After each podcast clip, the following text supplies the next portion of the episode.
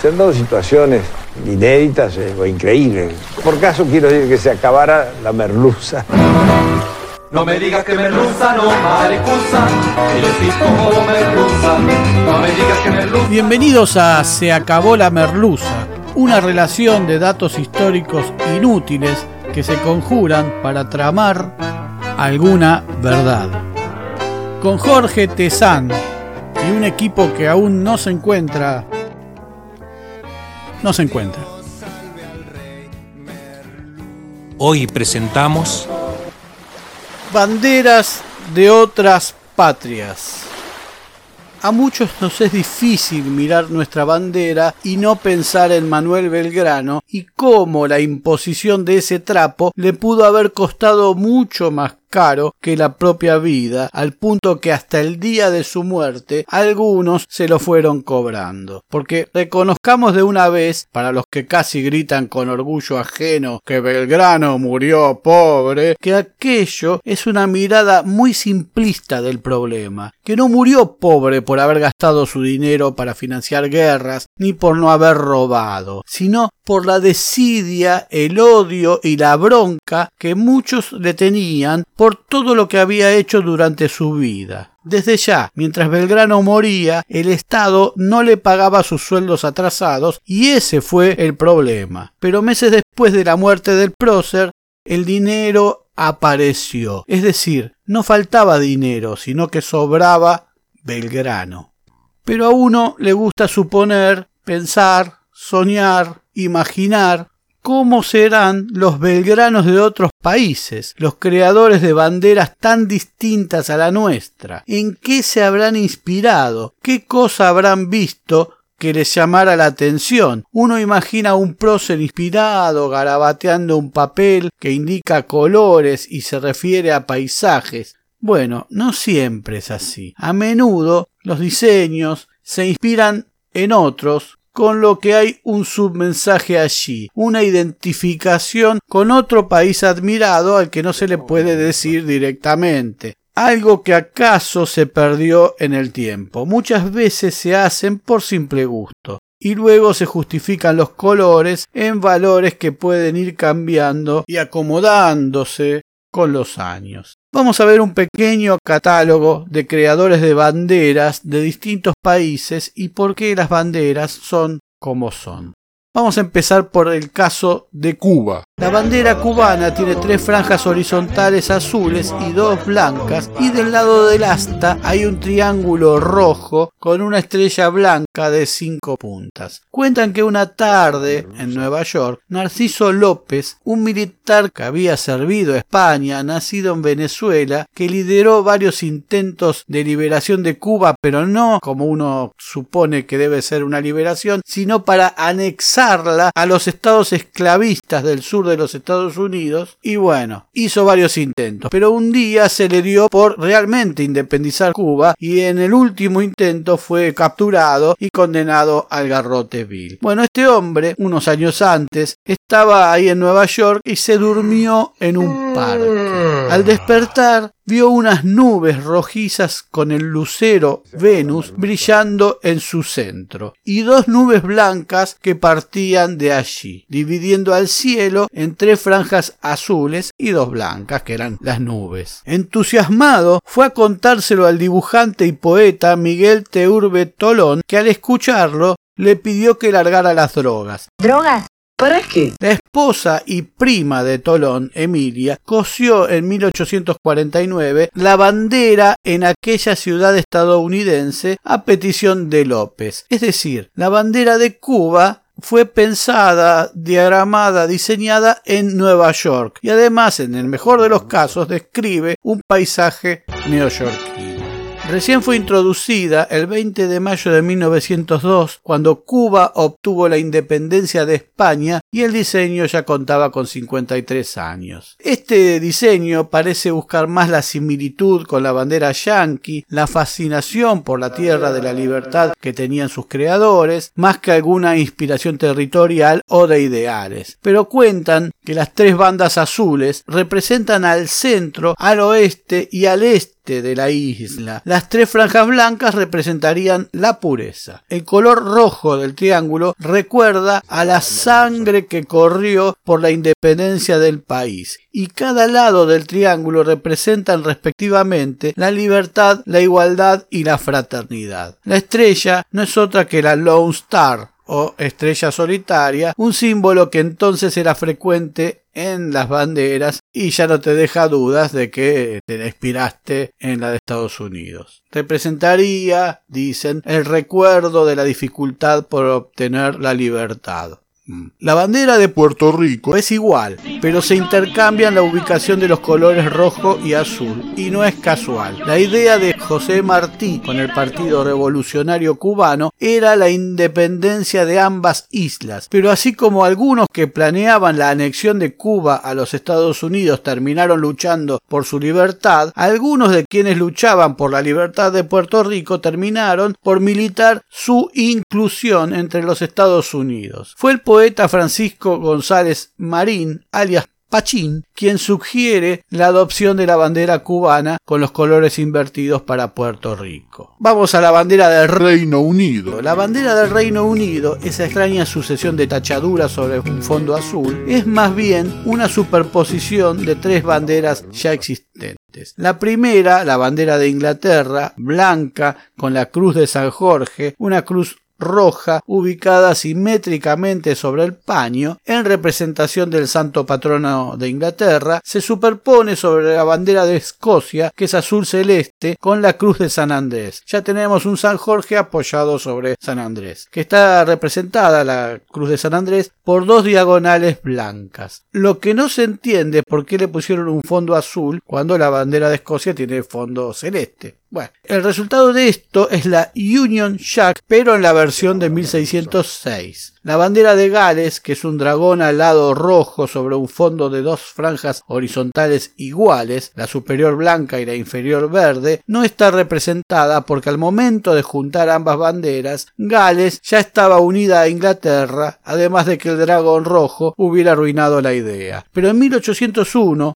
a esta bandera se le une la de Irlanda, que es similar a la de Inglaterra, pero con una cruz en diagonal como la escocesa, es decir, una bandera blanca con una cruz en diagonal roja, de modo que sobre el fondo azul aparecen dos cruces en diagonal blanca una y roja la otra, sin que ninguna prevalezca sobre la otra, y sobre estas la cruz de San Jorge de Inglaterra. Es decir, la cruz de San Jorge está apoyada sobre la cruz de San Andrés y a su vez apoyada sobre la cruz de San Patricio. Es una festichola de santos. De modo que cuando invadieron Buenos Aires, esta bandera, alguna de las cuales nos quedamos, llevaba además cinco años de uso. A su vez, hay distintos pabellones nacionales con la Union Jack en el ángulo superior izquierdo. Uno es rojo y de uso civil el pabellón naval o blanco, que es una bandera de Inglaterra con la Union Jack en el ángulo superior izquierdo, y el pabellón azul, usado por la administración, por barcos mercantes cuyos capitanes sean ex miembros de la Marina Británica y por un selecto número de clubes náuticos. Tengan en cuenta esta que es azul con la bandera británica en el ángulo superior izquierdo, porque después la vamos a mencionar nuevamente. A su vez, la Union Jack está presente en las banderas de países del Commonwealth como Australia o Nueva Zelanda. Vamos a Brasil. Cuando usted mira la bandera de Brasil no está viendo una escena fija, sino toda una película y dibujarla en el colegio debe ser todo un problema. Los colores verde y amarillo vienen de la primera bandera del Imperio del Brasil. En la actual, diseñada en 1822 por Decio Vilares, según la idea de Benjamín Constant,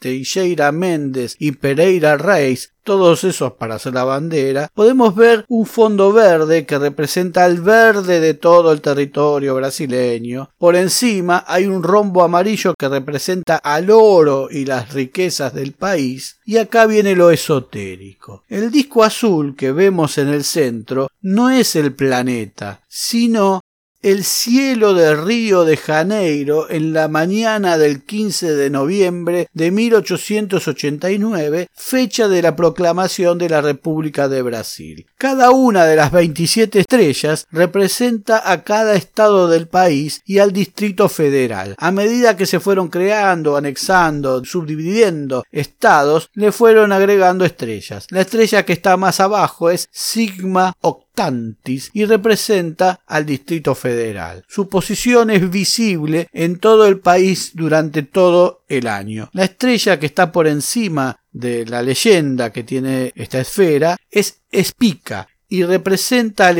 de Pará, que era la provincia de la ciudad de Belém, capital del país al momento de la independencia, pero además simboliza la idea de que Brasil tiene territorios en los hemisferios norte y sur y a la agricultura, y cada estrella tiene un significado imposible de detallar por este medio. El lema orden y progreso, que más parece una recomendación policial y en las redes sociales de Brasil debe estar lleno de personas que lo invocan para señalar la decadencia del país, es una cita a la frase El amor por principio, el orden por base, el progreso por fin, del errático filósofo positivista francés Auguste Comte, que además daba clases de astronomía y matemática. En el medio de todo esto está la Cruz del Sur, entre todas esas estrellas, que comparten con la bandera de Australia, que es toda azul, como la bandera del Reino Unido azul, tiene la bandera de Australia, y la Cruz del Sur en el centro del paño. O sea que estas estrellas que conocemos como Cruz del Sur son territorios australiano-brasileños.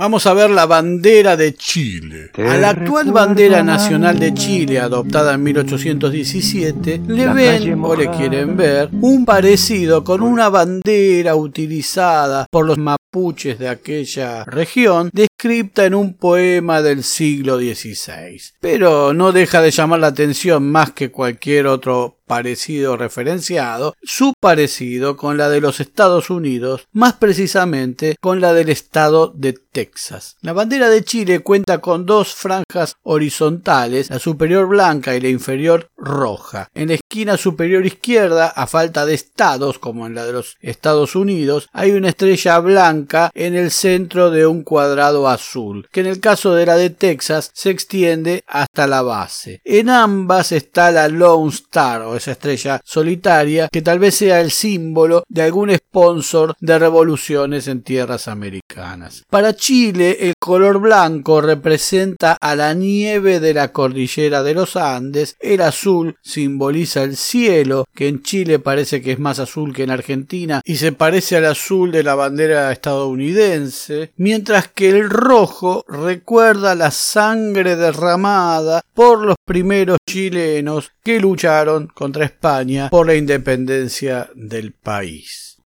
Vamos a ver la bandera de Canadá. La bandera de Canadá es roja con un cuadrado en el centro que llega hasta los bordes superior e inferior y en el medio del cuadrado hay una hoja de arce. Fue creada por una comisión dispuesta por el primer ministro Lester Pearson y adoptada en febrero de 1965. Está basada en una bandera del Royal Military College, sin embargo, no es la única, ya que la bandera del Reino Unido es una de las oficiales de Canadá para recordar su pertenencia al Commonwealth o Comunidad de Naciones Británicas. La misma bandera del Reino Unido es parte de otras banderas de estados canadienses y debe ser una de las más presentes en distintas banderas de distintos países. Estados Unidos.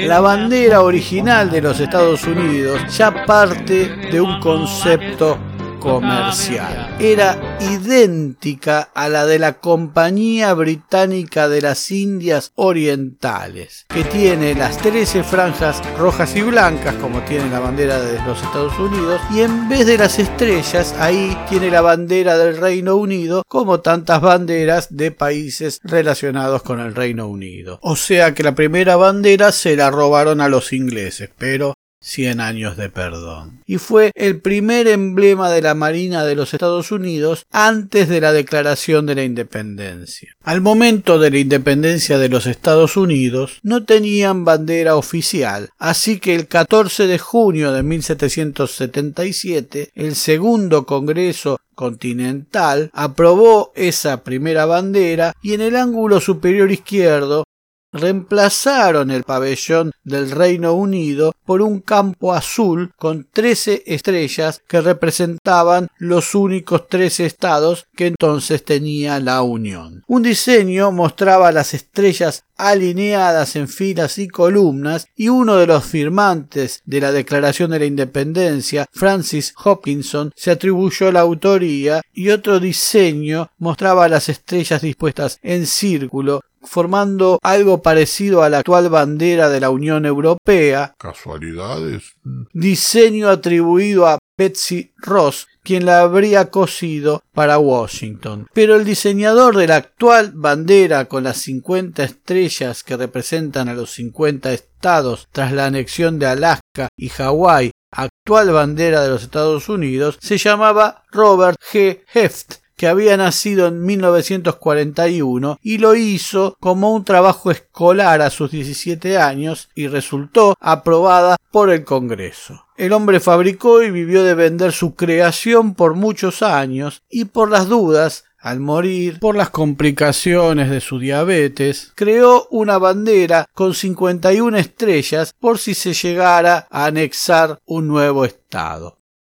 La bandera de Perú el 21 de octubre de 1820, el general José de San Martín creó, mediante decreto, la primera bandera peruana. Es decir, San Martín, además de liberar todo lo que liberó, es un creador de banderas como Belgrano, en este caso, creó la bandera de Perú y uno festeja. El cruce de dos líneas diagonales dividía en cuatro campos la bandera. Los espacios superior e inferior eran de color blanco, mientras que los extremos eran de color rojo. Al centro figuraba una corona ovalada de laurel y dentro de ella un sol surgiendo por detrás de elevadas montañas sobre un mar tranquilo. Dicen que San Martín tomó el rojo por ser colores de Chile y el blanco por ser de la Argentina.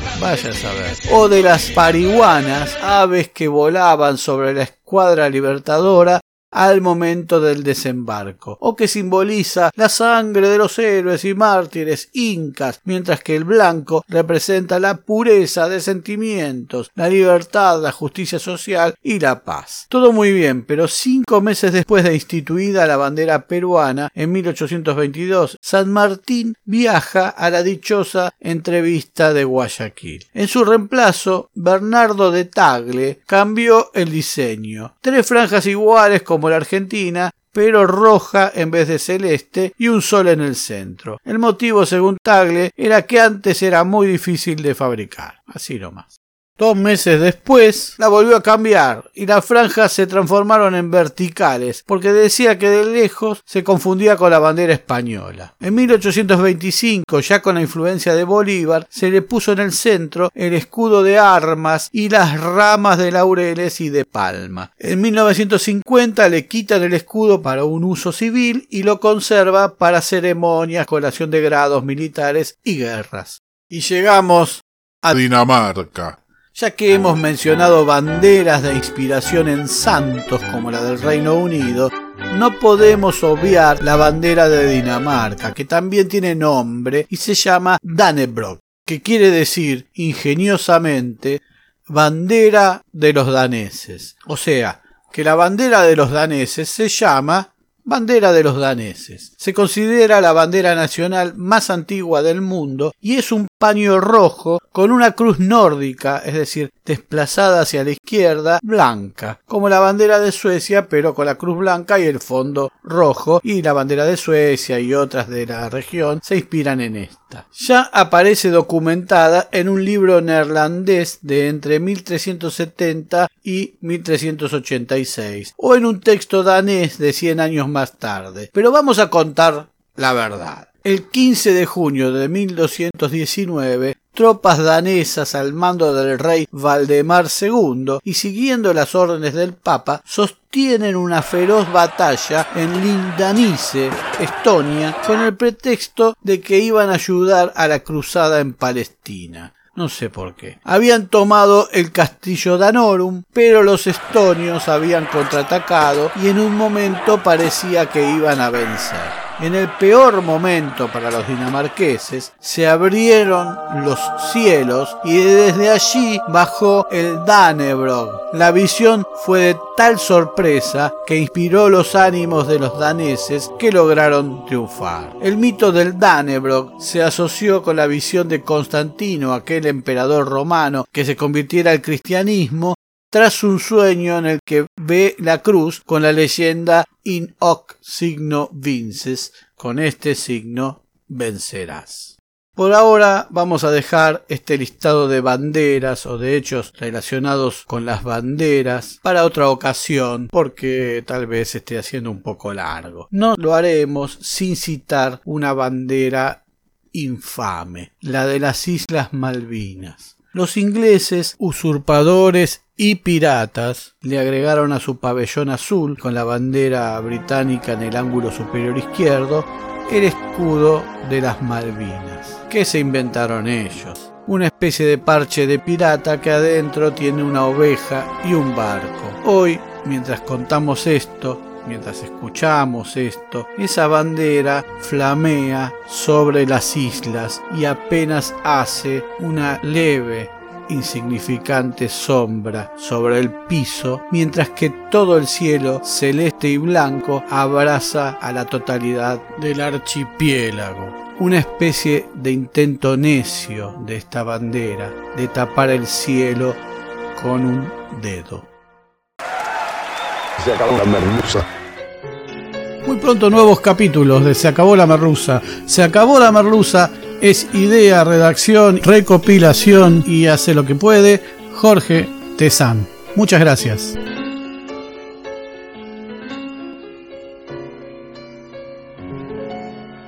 Mira que te llevo dentro de mi corazón por la salucita de la madre mía, te lo juro yo.